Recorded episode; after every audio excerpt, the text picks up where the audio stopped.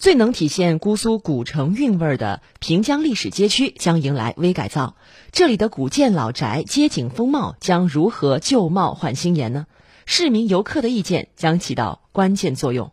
来听广电全媒体记者范浩江的报道。嗯，我们本次街巷改造总长度约两千三百米，涉及平江历史街区东西两侧，包含味道观前横向、南显子巷等支巷。平江历史街区微改造将对平江古巷进行整治和公共空间品质提升。前期，项目单位已经联合相关社区，通过问卷、入户调查的形式，听取平江路原住民对于家门口街巷的改造建议。朱阿姨期待自己住的房子能修缮一下。我们的房子住了要一百多年了。这个街面嘛弄得平坦一些，这个房子嘛统一点，这个围墙是是也是美观点，是不是？古建筑的风格比较好啊，适合当前苏州古城的面貌啊。肖家巷、南石子街等老街巷与平江历史街区相通，因此除了街巷里住的原住民、游客的喜好和需求，也是本次改造关注的重点。平江路，嗯，我觉得现在这样看起来还挺古色古香的。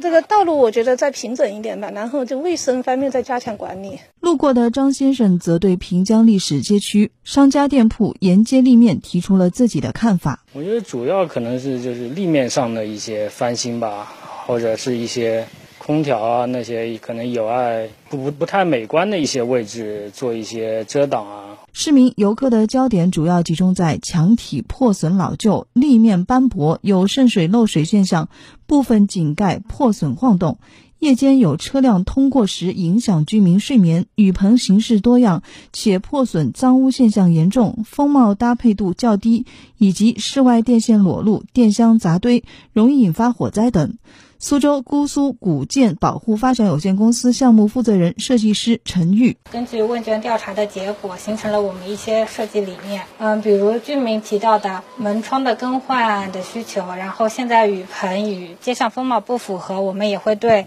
雨棚进行统一更换。嗯，游客的话，我们会结合一些公共空间，打造一些公共的景观节点，吸引游客进入街巷内。据介绍，平江历史街区微改造项目方案已经进入专家讨论阶段，方案最终过后，将于年内正式开工。陈宇表示，我们将通过绣花般的微设计，促进历史街区的城市更新，重构市井烟火，打造平江片区苏式生活典范。